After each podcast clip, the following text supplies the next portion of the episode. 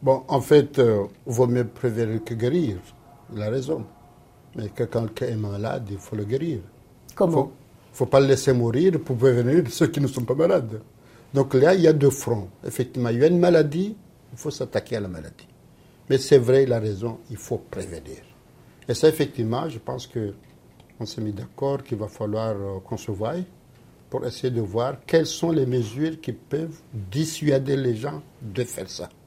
Et n'attendre pas qu'ils le fassent pour qu'on prenne les mesures.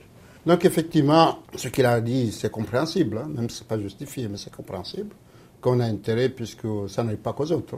Hein. donc ça arrive là-bas, ça arrive ici, partout. Donc euh, il va falloir qu'on prenne les mesures adéquates. Et moi aussi, j'ai euh, proposé à ce que euh, les mesures africaines, oui, mais maintenant nous avons une collaboration avec le monde entier. Donc maintenant, les mesures africaines, on va prendre, mais il va falloir qu'on voit comment les gens peuvent nous aider à ce que ces mesures-là puissent être appliquées.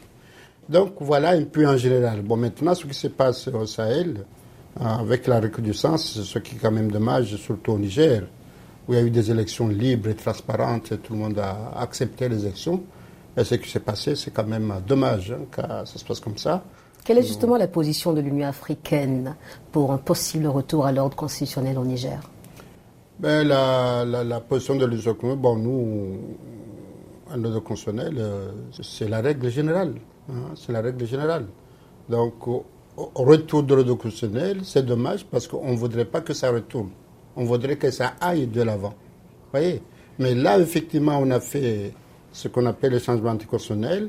Il va falloir plaider à l'ordre constitutionnel que ça retourne. Vous y croyez? En tout cas, ah, je crois très fermement. En tout cas, ce n'est pas le premier coup d'État qu'il y a eu dans l'Afrique. Hein. Il y a eu des coups d'État, mais finalement, on a réussi à mettre l'ordre constitutionnel et puis ça a continué. Donc, euh, j'espère que ceux qui ont passé par là et qui ont continué de l'avant, ils ne vont pas revenir en arrière. Peut-on parler de l'entrée de l'Union africaine au G20 Qu'est-ce que cela va changer concrètement pour le continent africain? Ça, c'est quand même un acte très fort. D'abord, sur le plan euh, symbolique, hein. donc l'Afrique a sa place hein, dans ce qu'on appelle maintenant le multilatéralisme, là où les décisions se prennent. Mais le G20, c'est des décisions pas politiques, c'est des décisions économiques, socio-économiques.